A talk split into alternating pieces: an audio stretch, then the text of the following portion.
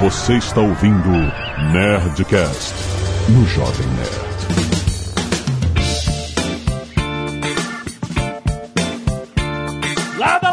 Nerds! Aqui é Alexandre Antônio do Jovem Nerd e todo Nerdcast é um call. Aqui é o Guga e eu ia falar isso, eu tô pronto aqui pra essa call. eu tenho que pular pra outra call depois. Olá pessoal, aqui é a Rossana e antes da gente começar, deixa só tirar um print aqui da tela do meu note ah. e provar no pendrive. Pô, tirar um print é muito bom. Aqui é o Zagal e esse call tem o hard stop. essa é boa! Essa é boa! Muito bem, nerds! Estamos aqui mais um Nerdcast Pick English. E hoje nós vamos falar sobre o inglês no português. que é muito usado em, no mundo dos negócios, em ambientes de trabalho e tal. Tem ambientes que usam mais inglês, tem ambientes que usam menos, mas a gente vai aqui explorar um pouco desses termos que acabaram entrando na nossa língua. Tem termos que a gente usa que a gente nem sabe, hambúrguer, né? A portuguesação é uma palavra é, hamburger em inglês que na verdade é o nome de uma cidade alemã. É. então, as palavras vão invadindo outras línguas. A gente no último Nerdcast né, English até a gente falou que existem muitas muitas palavras do mundo de negócios em inglês que são palavras francesas, né? Sim. Mas é, essas estão. E nós temos, obviamente, também palavras francesas. Temos bidê, a uhum. maravilha. Abajur. Abajur. E olha só, novidade no WhatsApp Online que é o Business English. Olha só! Finalmente o inglês para negócios no formato que você já conhece de conteúdo do WhatsApp Online. Séries documentais mostrando o uso do inglês prático. E agora no Business English. O primeiro módulo é o Data and Technology, que você vai aprender como o Big Data e como a tecnologia influenciou a visão de negócios entre resultados e análises dos consumidores. É muito maneiro, vale a pena você assinar, porque lembre-se, quando você assina o WhatsApp Online, você tem acesso a todo o conteúdo, todo o acervo de conteúdo que já está publicado e todo que será publicado durante a vigência da sua assinatura. Ou seja, começando com o módulo Data and Technology, você vai continuar tendo acesso a todos os outros módulos subsequentes subsequentes que forem lançados. Então vai lá, acessa agora whatsapponline.com.br, faz a sua assinatura e já começa a aprimorar o seu inglês. Mas vamos explorar hoje os termos em inglês que usamos no dia a dia do português. Muito bom!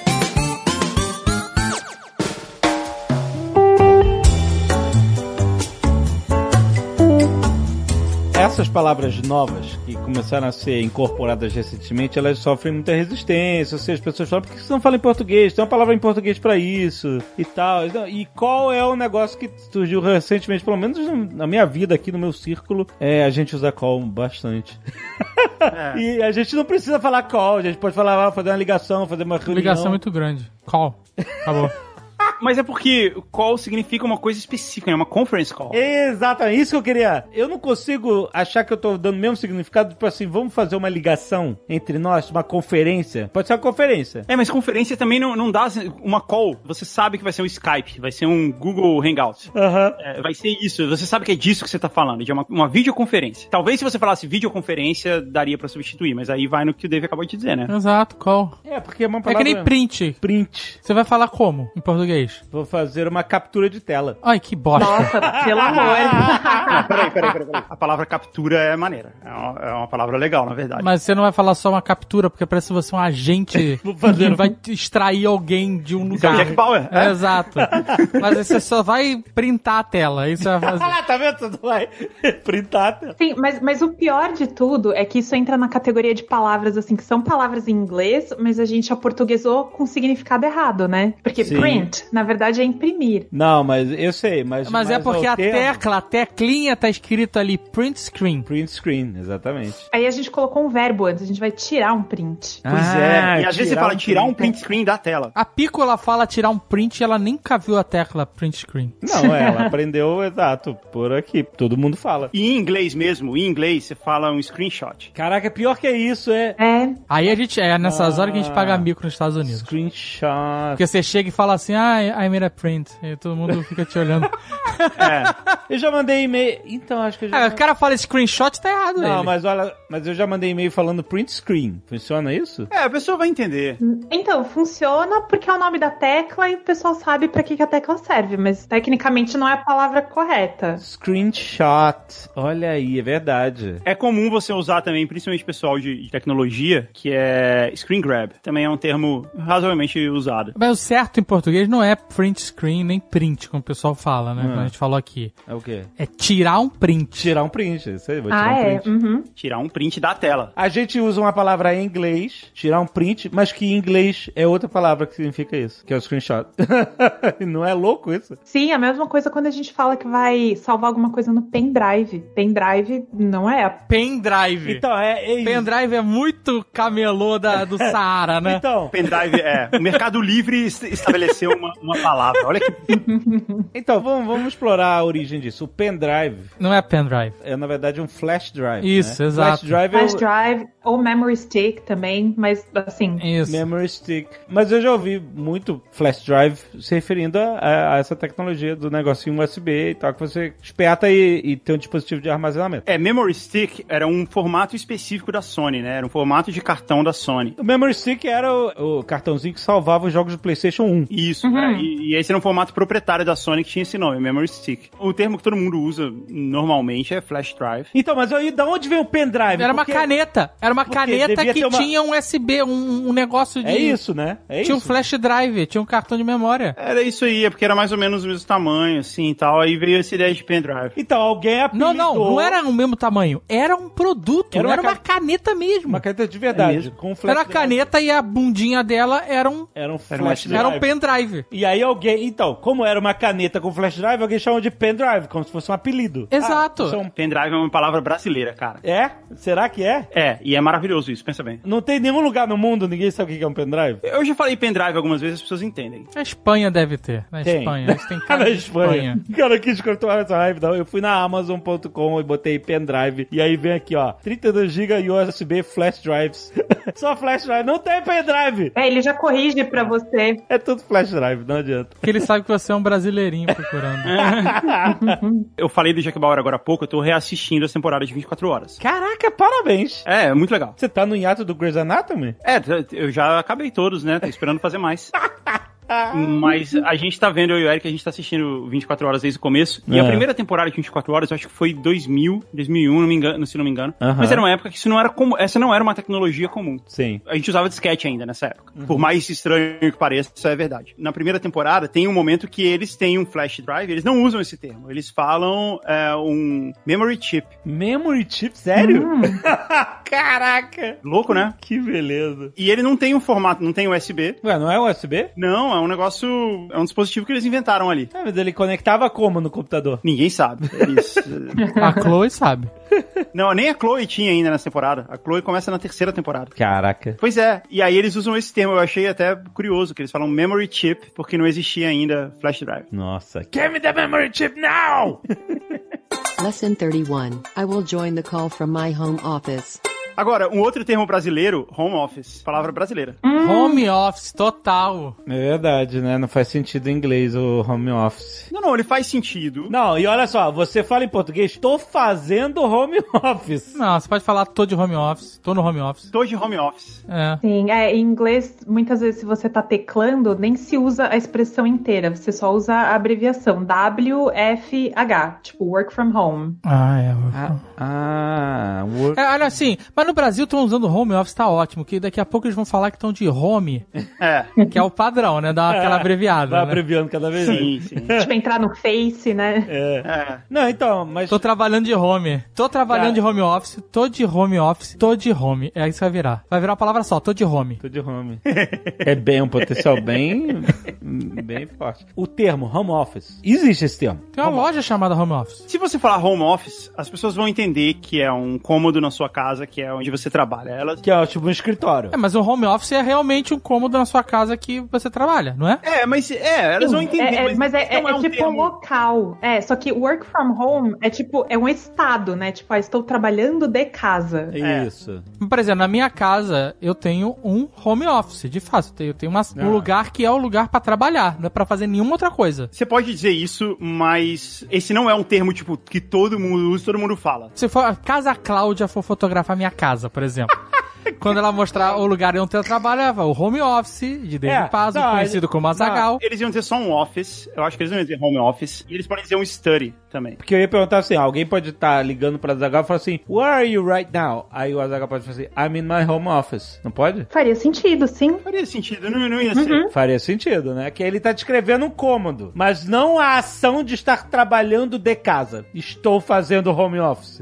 É, fazendo home office. Sim, se você for no site da IKEA, eles têm uma seção home office. Ó, Ah, Que é pra Aham. mobília, enfim, de escritório, pra você montar o escritório em casa. Certo. É, mas ainda assim, como a gente falou, vai significar o cômodo da sua casa, Sim, não a sim. atividade de trabalhar de casa. Exato, exatamente. Exato, não é atividade.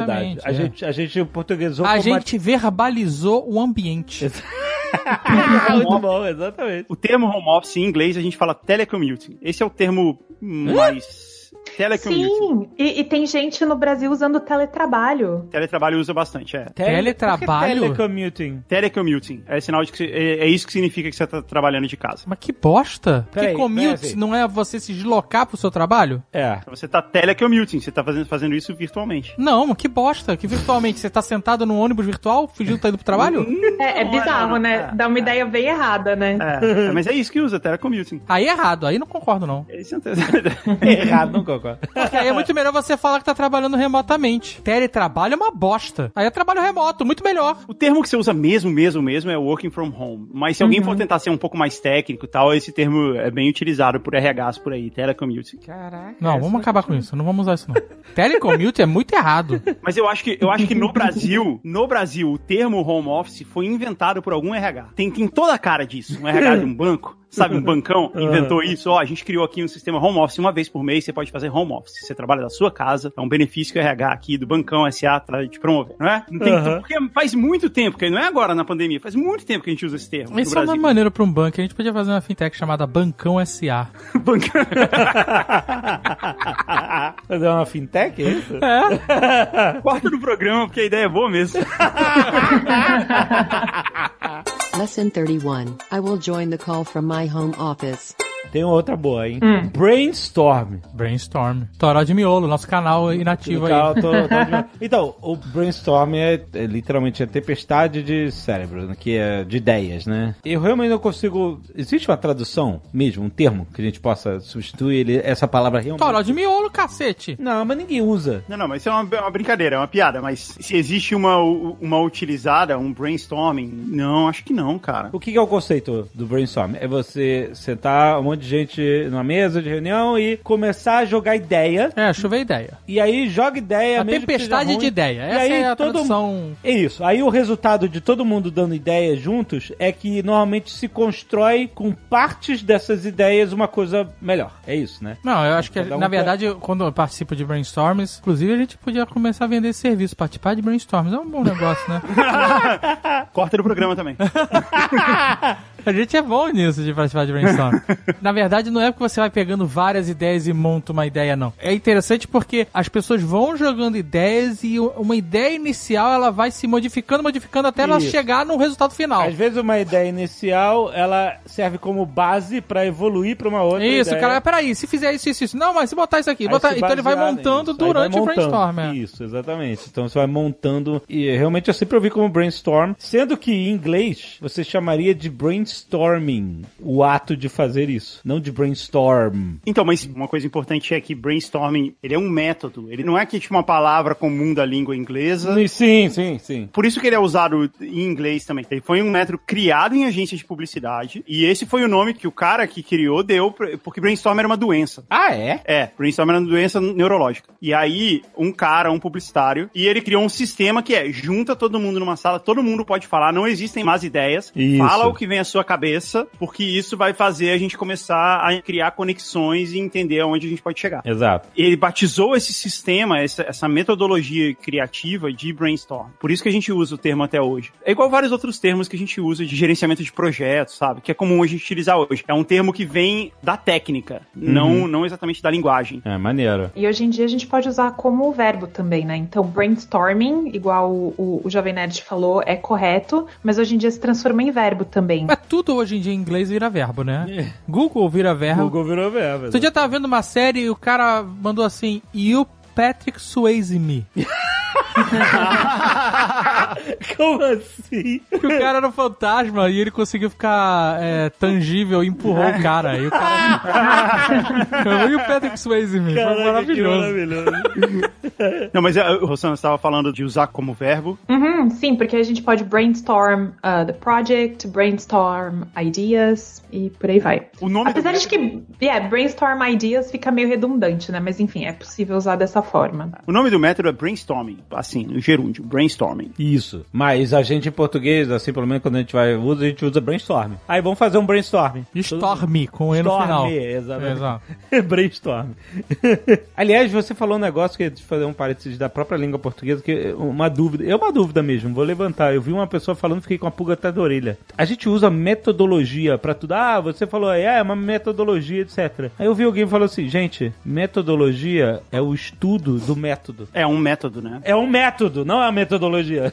Ah. Faz sentido, faz sentido. Mas a gente, a metodologia acabou sendo ah, usada como uma palavra bonita, sei lá, mais bonita do que método. É como se fosse mais chique, né? mais chique falar metodologia, mas é método, não é? Isso é o método. Metodologia é o estudo dos métodos.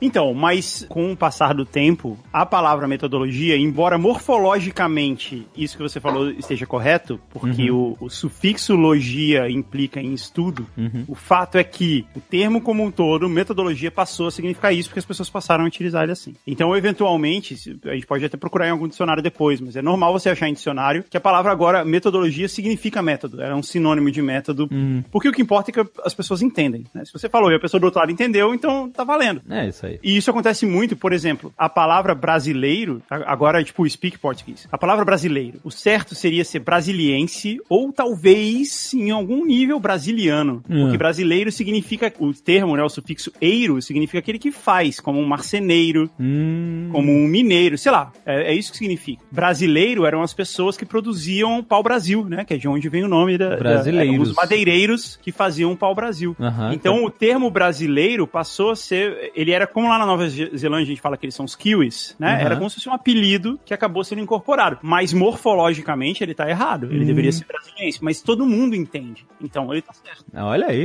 muito bom. Speak português. E no, e no inglês também tem isso. Lesson 31. I will join the call from my home office. Ó, mais uma do mundo de publicidade aí, Guga. Tu usa todo dia. Briefing. Nossa. que é outro que a gente usa errado, né?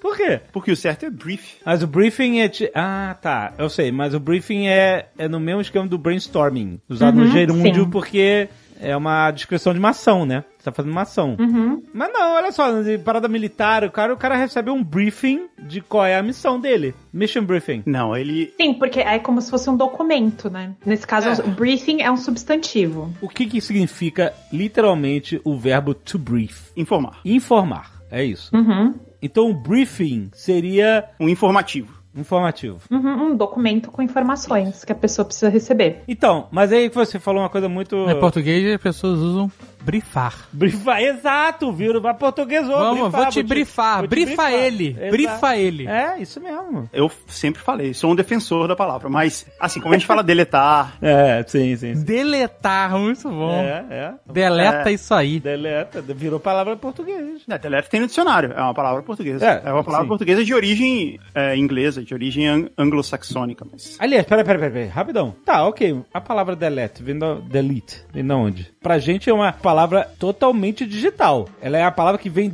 de computador. Delete. Não existia antes do computador isso. É, porque é, o que, é a tecla, né? Então, mas por que, que a tecla chama delete? A tecla provavelmente surgiu depois, né? Então, mas é, provavelmente, eu acho que deve ter teclado antigo que tem a tecla erase. Tem, tem. Os teclados do Apple II, eu lembro que eu tinha um, era, era Erase. Assim como não tinha Enter, né? Era Return. É, return, é isso. Até hoje, se você olhar no seu Mac, você vai ver que é Return, que não é Enter. Então, de onde vem delete, rapaz? Quem inventou isso? Alguém inventou uma palavra nova pra erase? Vamos ver aqui o, o dicionário. Vem do latim. Não, não, mas delete, sei lá. É verdade, né? Por que ele não usou só Então, erase? é. É porque é diferente, né? Porque é um, é um lance de, tipo, É porque é um apagar, mas erase acho que tem aquela. uma ação manual, né? delete tem mais uma ideia de excluir, não é apagar, é excluir, sumir com ele. É porque Raze parece mais grave.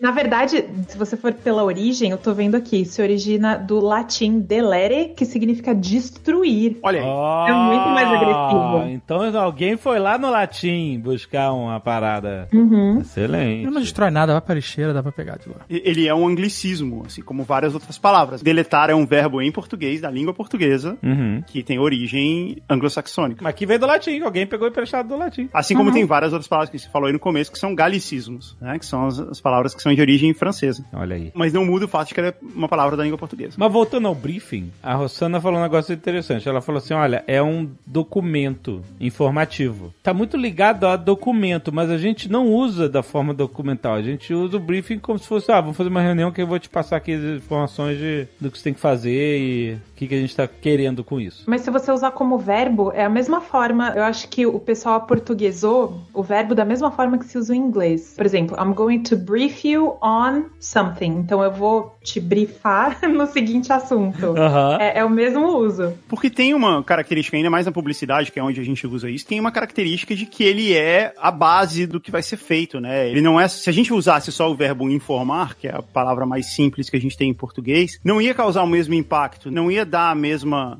A gente não ia ser bem entendido. Se a gente falar assim, ó, a gente vai te informar aqui, ia ser diferente de falar assim, a gente vai te passar o briefing. Então, porque é muito específico. Te informar é uma coisa muito abrangente. Ah, vou te informar. Informar de quê, gente? né? Aí eu vou te passar o briefing aqui. Exato. É meio que, ah, vou te dar as as informações da missão que você tem que cumprir. É, essa é uma, é uma boa maneira de, de colocar. Mas como as agências com as quais eu trabalho aqui nos Estados Unidos, a gente fala brief, não briefing. O nome do Sim. documento é brief. This is the brief. Briefing é o ato de comunicar. De brifar. É, é quando a gente tá passando a informação. então se eu não falar assim, I'm going to give you a briefing. Não, você fala, I'm gonna, to, gi- é, é, I'm gonna send you the brief. Não, agora brief you. Você não pode também? Agora brief you. Não, Pode. brief eu também. Mas, mas se eu vou te mandar o documento, se eu tô me referindo ao documento, esse documento chama brief. Ah, tá. Isso é um documento. O documento chama brief. Substantivo a gente fala brief.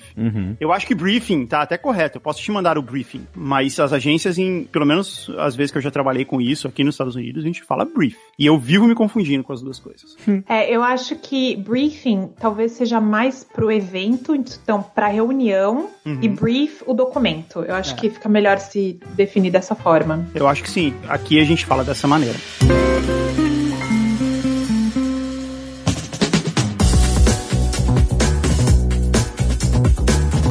Sabe uma palavra que eu vi nascer, o termo começar a ser usado em inglês na internet e aí de repente a tradução ganhou. Hum. E eu vejo mais hoje a tradução, eh, isso é uma anedota, né? Posso estar errado, mas eu vejo hoje mais tradução do que a palavra em inglês que começou, que é thread no Twitter. Thread. Hum, Que é quando a pessoa começa a escrever vários tweets sobre um assunto Mas não é nem tradução, né? É a, a localização ganhou, que virou fio. Mas é isso, exatamente, é uma tradução. Começou a usar em português, né? Fio. Thread é um fio. Meio que uma brincadeira, né? Assim, de. É. Segue aí o fio, né? Vamos falar em português. Segue o fio, porque não é só fio, é segue o fio. Então, A porque- tradução- não é thread, thread é uma palavra só. Em português é segue o Não, fio. follow the thread. Não, é ninguém isso. falava isso. As pessoas Claro falavam, que fala. Olha a thread. Não, porque. Não é nem thread, mas- é não, não, thread. Não, mas se você vê. É em- thread. Thread. Com DI no final. Mas talvez a, a tradução tenha vencido porque thread é uma palavra meio complicada, tem TH, né? E fio é mais curto, né? Eu sou sempre a favor feia. é. do mais curto. Isso, exatamente, é mais curto. Segue o fio, é muito mais curto. Mas a, a origem, o, o termo é igual. É como se você estivesse pegando uma bola de novelo e puxando o fio, e você vai puxando o fio, né, da lã e, e- e você Não é vai assim que eu descobrindo a imagino, não. informação. É Não hein? é assim que eu imagino, não. Eu imagino um isso, fio onde você vai pendurando as coisas. Não, não é isso. Vai Tá pendurando é os literalmente tweets. puxar um fio de uma bola de novelo, que você vai desfazendo a bola e, e vai esticando a parada. Eu acho que não é nem uma coisa nem outra. Eu acho que é aquele fiozinho que, sabe quando tem um cara investi- fazendo uma investigação, aí ele tem um quadro com várias fotografias e um fiozinho vermelho? Não é isso, n- não, gente. Não. Isso seria muito romântico. É fio de puxado de lã. Pode ser também, sabe o quê? O telégrafo. Sabe que você vai lendo assim aquele fio da bolsa de valores? É, sabe? seria wire, boa. Não, mas não é o- a linha do telégrafo. É aqui quando você recebe a cotação da bolsa no seu escritório. Nossa, mas... Cidadão Kane. Aquilo não é thread também, cara. é, Que vem uma aquela- fitinha Cidadão assim. Kane. Aquela fitinha.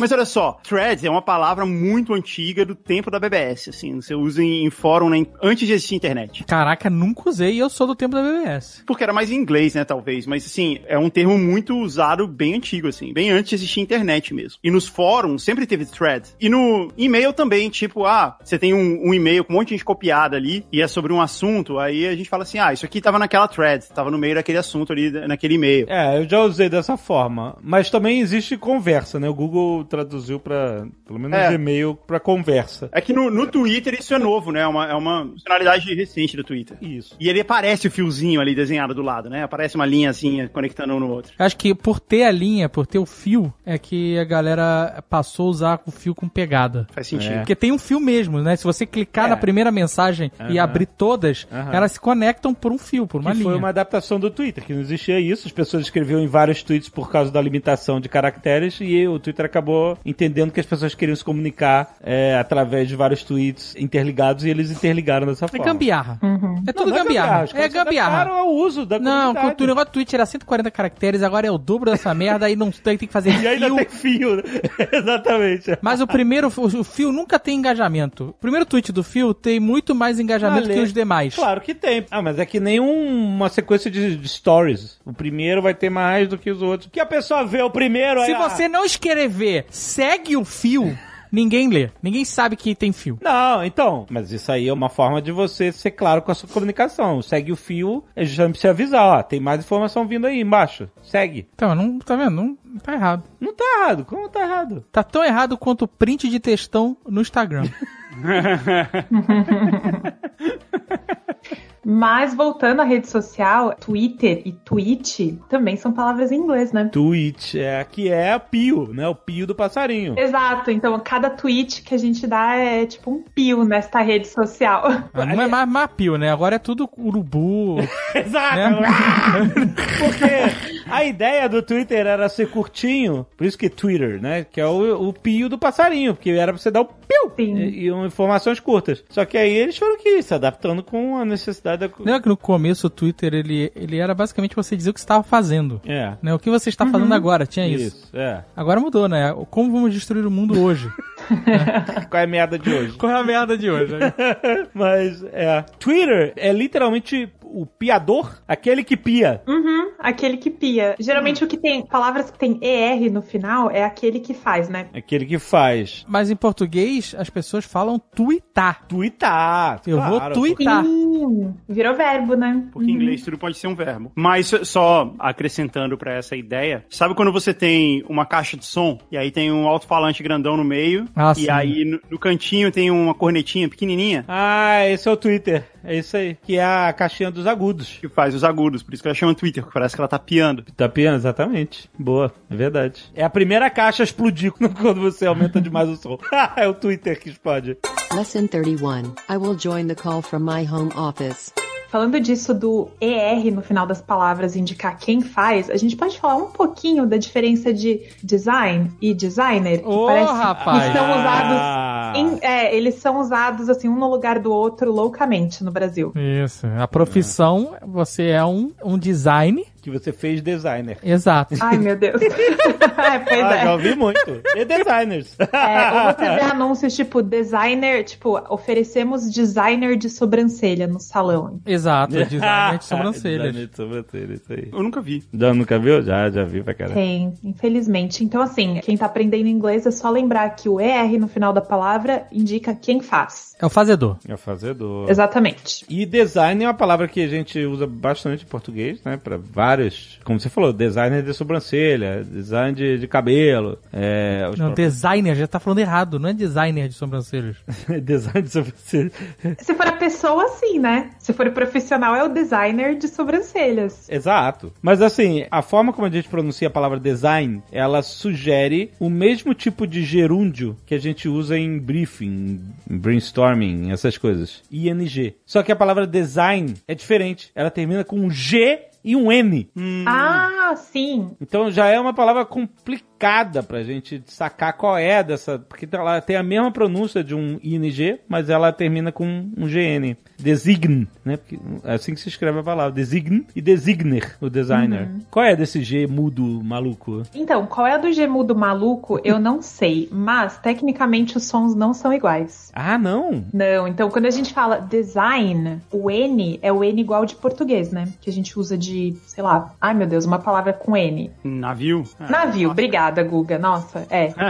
Então, esse N de navio é o mesmo de design. Ah, design. Agora, quando a gente tem ING no final da palavra, esse N, ele não é o N aqui na frente da boca. Ele é um N que acontece mais atrás na garganta. Então, por exemplo, designing. Eu não sei se por aqui dá pra ouvir, mas o som tem uma qualidade diferente. Ele não é o N, ele é um. Hum, Entendi. eu não tenho a língua no céu da boca, igual eu tenho com o N. Aham. Eu não sei, tenta fazer vocês pra ver se, se faz um pouco de sentido. Design. Designing. o design é o mesmo N de navio. Design. E designing, ele é um N que vai acontecer na parte mole do céu da boca. Designing. Design, Design. é, designing. Designing. Design. Não, mas não dá pra falar sem pôr a língua no céu da boca. É pra não pôr. É pra não pôr isso. Design. Design. Não, não, Design. desculpa. Esse primeiro você põe, que é o design, é Design. o mesmo N de navio. Isso. Tá, design. Navi... Ah, a língua vai no céu da boca, ok. Isso, mas por exemplo, se a gente for falar briefing, Briefing. esse briefing, ele não Ah. tem o N com a língua no céu da Briefing. boca. Briefing. Ah, tá, só um. Ah, entendi. É essa a diferença. Olha que eu já vi gente eh, nativa em inglês falando briefing, que, que o G aparece mesmo, briefing. Que a gente Nossa. normalmente- É, tu nunca viu? Não. E Várias briefing. Às vezes aparece, eu já vi isso também, não, não, não só com essa palavra, assim, mas eu já vi também alguém falar, e aí lá no fim você sente um Gzinho, assim, no final. É, exato. Geralmente, talvez quando tá linkando com outra palavra. Pois é. Ah, sim, aí pode ser, pode ser. Ah. Lesson 31. I will join the call from my home office. A gente pode falar, por favor, de performar? Pelo amor de Deus. Performar, muito bom. Performar, é. Nossa, como? Como a gente ouve performar? Performou bem?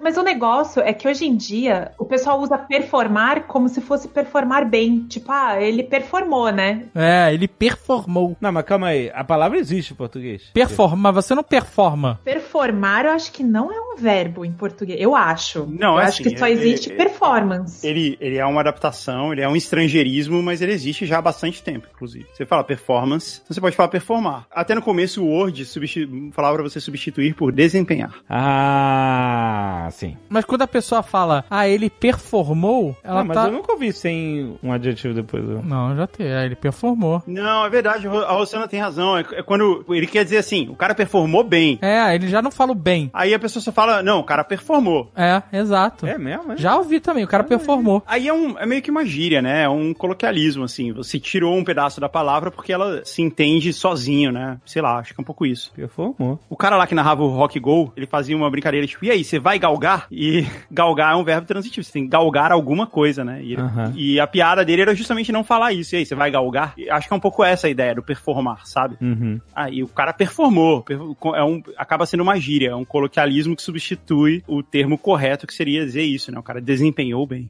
Lesson 31. I will join the call from my home office. Olha só, a palavra composta, know-how, Know-how. que a gente usa, usa know-how. como Know-how.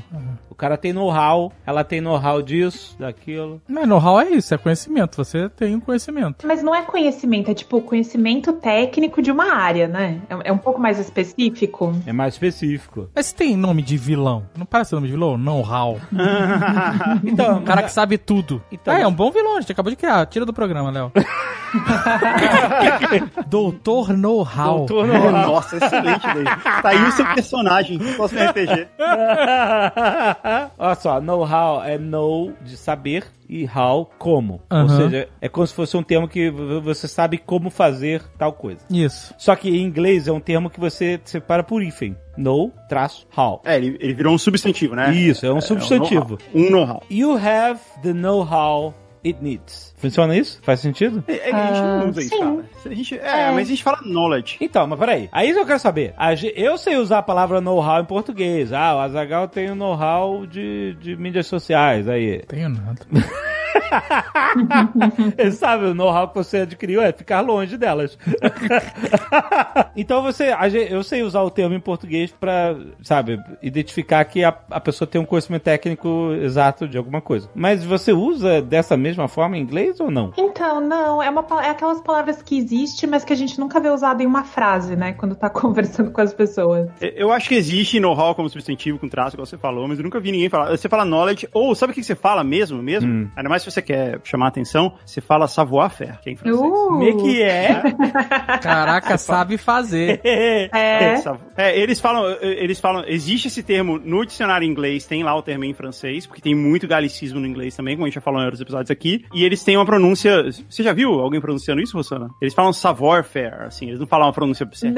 não, nunca ouvi, não. Mas é isso, é savoir, ou então savoir-faire, assim, mas significa isso, saber fazer em francês, que era uma palavra muito usada no Brasil também, antigamente. Ah, é? É. Eu sei que no Brasil se usa ah, expertise, né? Que também é expertise. Expertise! Expertise. É verdade. Nossa, eu já usei muito. Ai, qual é a tua expertise dele? É muito bom. Uhum. Caraca, mas é uma palavra em em inglês, né? Em inglês é expertise. Expertise. Que significa alguma coisa que você é, domina. Pode ser o nome de sanduíche de queijo Uhum. também. Como que é? Expertise? É, Daria um ótimo nome pra sanduíche. Léo, tira do programa. Não. Só ideia incrível. É só brainstorm que a gente tá fazendo aqui, O cara. melhor sanduíche de queijo do mundo, expertise. Caraca, ah, o, o- o queijo quente que o Guga faz é um expertise. Exp- Cara, a partir de agora esse é o nome dele.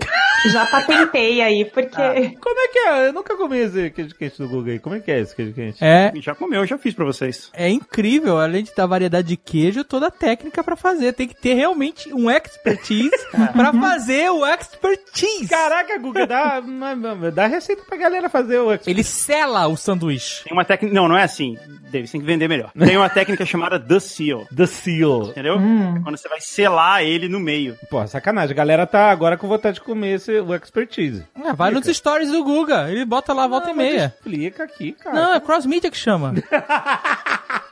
Outra palavra, inclusive, cross-media. Eu vou explicar. Se você quiser ver imagens, tem lá nos no meus highlights do Instagram. Quando você faz o queijo quente, você põe o queijo dentro do pão de forma e às vezes ele não, ele não derrete no meio, né? Porque a- ainda mais esse queijo brasileiro que a gente usa, ele é mais difícil de derreter, né? Ele precisa de mais calor pra derreter. Depois que ele tá feitinho, você corta ele na diagonal do meio e você põe ele em pé na frigideira, entendeu? Ah! é Porque aí ele vai dar uma selada no sanduíche no meio e vai ter- derreter o core dele. Você bota em pé na, no corte, né? O corte fica sendo a base dele em pé. Esse é o The Seal. Então, mas peraí. Aqui, ó, aqui, ó. Você tem, ó, tá vendo? Tô Os vendo. stories do Guga aqui, ó. O que ele cortou o Queimou sanduíche um ao pouco, pão né? de forma, cortou no meio. Aham. Aí tá lá, bonito, vários layers e tal. Aí, ó, The Seal. The Seal. Ah, Ele botou bota em pé na em frigideira. pé, aí, ó. Ó, Bonito, bonito. Pá. Hum, que vontade. isso aqui é um expertise. Aí Ah, ele forma uma casquinha e ele fica derretidinho por dentro. Mas tem queijos, múltiplos queijos dentro, é isso? Tem vários queijos, sim. Esse é, esse é o legal. Quais ah, o que queijos? você tiver na geladeira, manda ver. Ah, pode. ah, O expertise ele é abrangente. Você que decide.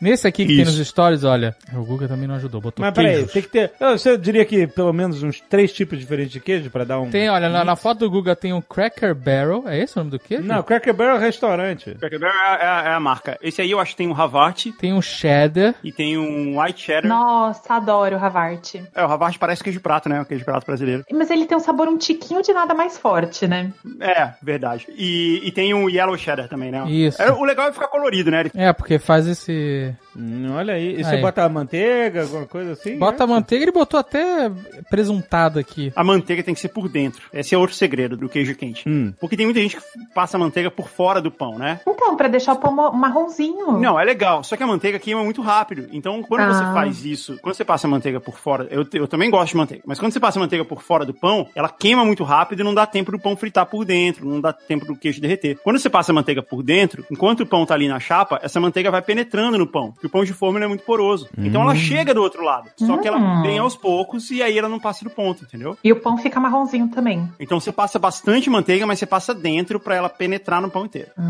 Vai derreter e vai molhar o pão todo de manteiga, e vai ficar, e- mas ele n- ainda assim vai ficar sequinho, vai ficar crocante. Caraca, Guga, eu, vou, eu tenho que fazer um expertise. Tenho que- Vamos terminar aqui pra gente fazer um expertise. Me manda foto depois, me marca lá.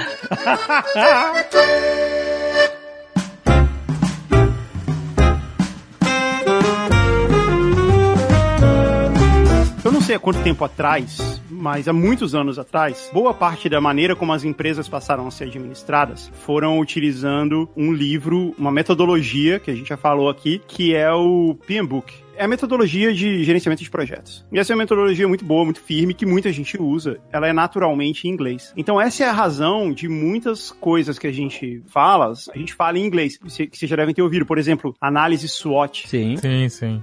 né? Hum. que é uma Uhum. análise de strengths, que são forças, é, weaknesses, que são fraquezas, opportunities, que são oportunidades, e threats, né, SWOTs, é, que são, threats são ameaças. Isso. Então, análise SWOT é uma coisa típica dessa metodologia de gerenciamento de projetos. É. Inclusive, eu aprendi sobre isso no Powerhouse. Powerhouse, exato. É. É mesmo. O Flávio Augusto deu uma palestra sobre SWOT. Bem interessante, inclusive. É muito legal, cara, que SWOT em espanhol é foda. É. É Fortalezas. sério isso? É foda. É uma análise fora. Fortalezas, oportunidades, debilidades e ameaças. Não é muito melhor? Muito mais maneiro. Mas então tem vários termos que a gente usa. E essa é a razão da gente ter tanto termo em inglês sendo utilizado em empresas e etc. É porque muitas das metodologias, muitas das maneiras como as coisas são feitas são utilizadas usando isso, usando esses termos, tipo benchmarking. Ah, é bastante usada, benchmarking. Benchmarking é uma palavra que é uma comparação, né? E Benchmark é, é você comparar, sei lá, o seu projeto com o que tem no mercado. Parecido. É isso. Fazer o benchmark disso. É isso, é sempre uma comparação. Você pega um e você usa ele como base de comparação pra sua. Então, mas da onde vem esse termo? Benchmark. Putz, eu, eu não sei, cara. Vem desse livro aí, do, do Piembok. Bench é de banco? Banco de praça? É a marca do banco de praça? Quem é que deixou a marca no banco de praça? É isso? ah, É? Eu não sei, vou até procurar aqui. Nossa, tem a ver com construção, né? é? Segundo a Wikipedia, benchmarking é, um, é uma marca... Ah. Tô no mesmo artigo.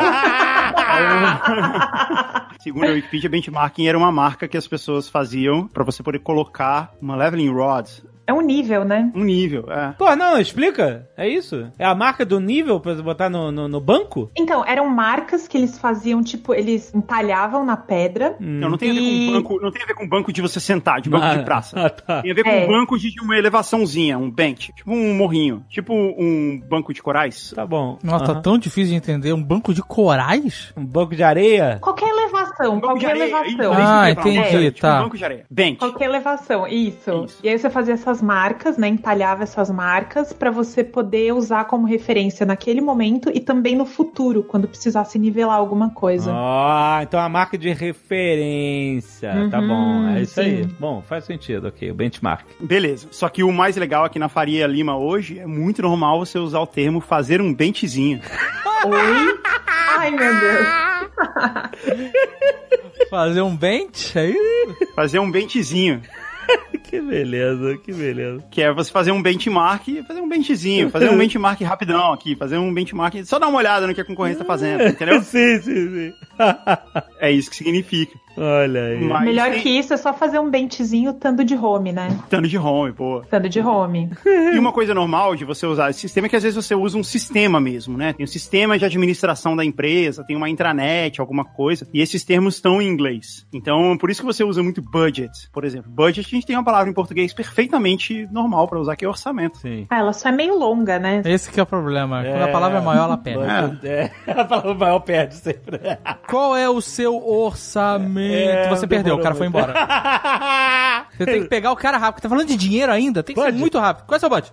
É, já laçou o cara. O cara não tem que falar, não, beleza. Orçamento é uma palavra que a gente tem em português que também significa bid. Eu vou te fazer um orçamento. Eu vou aqui fazer orçamento para te apresentar qual vai ser o preço desse serviço aqui. Então ele significa, em português ele significa as duas coisas, né? Tanto a verba que você tem para fazer alguma coisa, quanto o custo que aquela coisa vai ter. A verba serve pra budget. Qual é a sua verba? É. É Hum. verba. Aí você pega. Qual é a sua verba? Pegou. Tá vendo? Você não pode deixar escapar. A verba, eu não sei, mas agora ela é sua. Né? Você falou, ah, Exato. Lesson 31. I will join the call from my home office. Tem outra também, ó. Top of mind. Top of mind. top of mind era publicidade, né? É publicidade, é isso. Que- Qual é a marca que. É porque é é um termo que significa o seguinte: qual é a marca top of mind de uma categoria? Ou seja, quando você pensa em categoria de qualquer coisa. Podcast. Exatamente. é Nerdcast.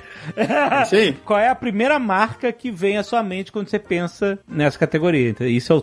Tipo, É a tem marca um som- que tá performando, assim. Tem uns, tem uns que são muito claros. Quer ver? Tipo, eu vou falar, mas aí, tipo, vocês não respondem nada. Tá. Tá. Pra pra gente não, não fazer o jabade. Ah. Tipo, refrigerante. É esse mesmo aí que você tá pensando. Sim. Não. Tem top of É, é mind. isso que você tá pensando, né?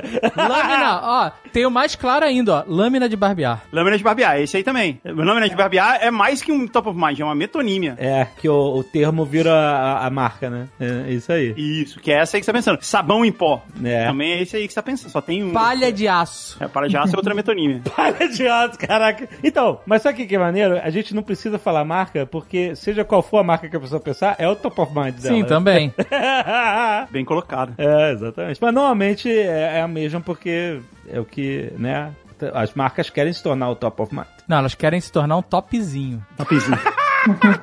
Um outro termo que veio do gerenciamento de projetos, mas que foi aportuguesado e que durante muito tempo era só um, um, um termo que ninguém entendia, é valor agregado. Valor agregado? Valor agregado significa você tinha um determinado serviço, um determinado produto e você deixou ele mais valioso, né? Você, de alguma maneira, adicionou o valor a ele. E aí passou a se usar muito esse termo que não se usava antes, né? É valor agregado. E durante muito tempo as pessoas falavam que, tipo, ah, agregar valor era meio que uma buzzword, Que, aliás... que, aliás, é outro termo em inglês que a gente usa demais.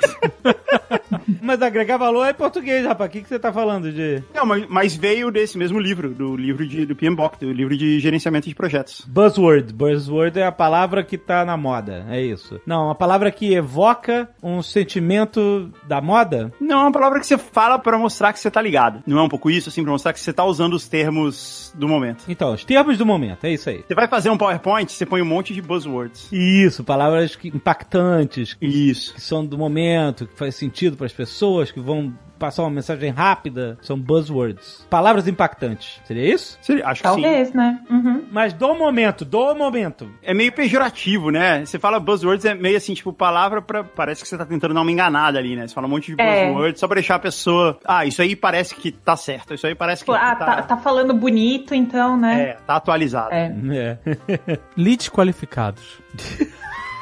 é, é só uma mistura, né? Leads. Vou estar usando aqui essas buzzwords pra te trazer leads qualificados. Que aí vem da área de vendas, né? Vem dos sistemas, Isso. das metodologias de vendas, né? Você fala pipeline. O que, que seria um lead qualificado? Um lead é um potencial cliente. Dava pra traduzir como contatinho. É, É tipo um diferente, contatinho. não. é um contatinho não que tá querendo comprar. Não, mas, não, mas o lead. você tá- Aí tá parecendo que o lead é uma pessoa. Ah, Não é necessariamente uma pessoa. Não, é um- é uma empresa, é um comprador. Se seu negócio for B2B, que é outra boa buzzword, se seu negócio for B2B, Uhum. né? Se seu cliente for uma empresa, então é- um lead é uma empresa. Um lead é uma, po- é uma chance de fechar um negócio. Isso. É, Rosana, o lead, traduz essa palavra. É tipo, é um direcionamento? Seria isso? se você usar como verbo, sim. Lead seria como se fosse liderar, é mostrar o caminho, né? Mostrar o caminho, exatamente. Então, o lead é- é isso, como se fosse um caminho para uma venda. Isso. É como se fosse uma indicação. Mas não é bem isso, né, Guga? Não, não é exatamente indicação, não. Um outro uso pra lead, uma outra atração pra lead é pista, né? Quando você tá fazendo Sim. investigação, você tem vários leads. Você Vários tem- leads. va- Então, Vários- É, várias pistas. Uhum. várias possibilidades. É isso, um lead, ele é uma possibilidade de fechamento de negócio. É um caminho por onde uma- um negócio pode ser fechado. Mas só se ele for qualificado. Isso. É, é, quando você fala qualificado, significa que você já vai trazer um lead que ele tem realmente dinheiro, que ele tem realmente intenção de comprar, que ele tá procurando comprar alguma coisa. Quando você trabalha com vendas, você tem lá um, vários tipos de lead. né? Então, se eu colocar aqui, se- vamos supor que eu tô vendendo serviços para empresas do mercado financeiro. Aí eu chego lá pro Bancão SA, né? Pô, o Bancão SA é o maior banco do mercado, eu vou vender para ele. Eu vou lá e ponho ele no meu pipeline, que é a minha lista de clientes. Olha aí. A partir do momento que eu coloquei o nome dele lá, ele é um lead. Mesmo que eu não tenha falado com ninguém lá, mas ele é um, ele é um lead não qualificado. Ele é qualificado a partir do momento que eu liguei lá, consegui falar com alguém, vi quem é que compra, quem é que tem a verba. Aí ele passou a ser um lead qualificado. Inclusive, você que está ouvindo esse podcast, você é um lead qualificado para fazer o WhatsApp. Olha! Aí mandou bem no speech. Pô, assim que a gente vendeu isso aqui. Que merchan bem feito, parabéns. Tá o Guga gosta, eu sei que o Guga gosta. que branded contents bem feito. Exatamente. É tailor-made, Guga. Gente, socorro, eu tô me afogando aqui nessas buzzwords, pelo amor de Deus. Lembrando que Taylor Made é com I, não com Y, porque senão é feito pra Taylor Swift. Lesson 31. I will join the call from my home office. Eu descobri uma, uma palavra que ela existe. Ela não é usada igual, mas ela existe tanto no Brasil quanto nos Estados Unidos. Só que é, tem significados diferentes. Hum. Vaca lambeu. Não tem nada a ver com esse programa, mas eu resolvi falar. é, foi nos Estados Unidos tem cowlick. Que? Nunca vi isso. Vaca, nem em inglês Ah, nem em português. Em português, vaca lambeu é o cabelo vaca lambeu. Nunca ouviu falar cabelo Ah, vaca tá, lambeu? cabelo vaca Quando você tá com lambeu. aquele cabelo chupado pra trás, parece que uma vaca lambeu a sua cabeça. Nunca ouviram falar disso? Vaca lambeu? É, não, não me recordo. Jovem Nerd, tu volta e meia teu cabelo vaca lambeu aí. Por isso que tu não recorda. Porque eu tomo banho, pentei o cabelo, o que que acontece? Isso é o vaca lambeu. Se Mas você qualquer botar gel... pessoa que tem cabelo, toma banho, penteia o Isso aí, cabelo. como tu- você... Ó, Mas aí é vaca isso. lambeu, o cara usa, bota um gel, um negócio pro cabelo ficar molhado assim pra ser, né? pra Isso, ser. viu? Você sabe o que é vaca lambeu. É Exatamente Tá isso. bom, eu sei, ok. Mas em inglês tem cowlick, Caraca. Nossa, dei um Google agora, acabei de aprender o que que é. que é o contrário, que é o cabelo de descabelado, de, de, de Ah, é? redemoinho ali, o, zoado. O cabelo zoado eles chamam de cowlick? É. É, tipo, co- parece que é quando tem uma mecha, tipo, que tá numa direção completamente diferente do resto do cabelo, aí tá tipo... É que nem negócio de água do vaso sanitário. É. Que no hemisfério norte gira pra um lado e pro hemisfério sul gira pro Não tem outro. isso. Ah, ah. As vacas brasileiras lambem diferente das vacas americanas. É porque outra raça é o gado, né? Exato. Então É, ali. vaca brasileira lambe bonitinho. A, a vaca la- brasileira é boa pra botar selo. Ela dá aquela, sabe aquela chamada assim que faz aquilo, ó. E vai, pega na testa e vai até a nuca, aquela lambida concisa. Aham. Concisa é a palavra. Aham. A vaca americana tem a língua boba. É que a vaca brasileira é Nelore, a vaca americana é Angus. Olha aí, o Angus, você sabe, você- se você não sabe distinguir o que, que é um Nelore o que, que é um Angus, o Nelore lambe de baixo pra cima e o É. Angus lambe pros lados. Cara, esse programa fez uma curva de 90 graus maravilhosa. A gente foi pro queijo quente e a gente tá falando de vaca. Ai, ai, que maravilhoso. Manda o feedback aí. Caraca, feedback.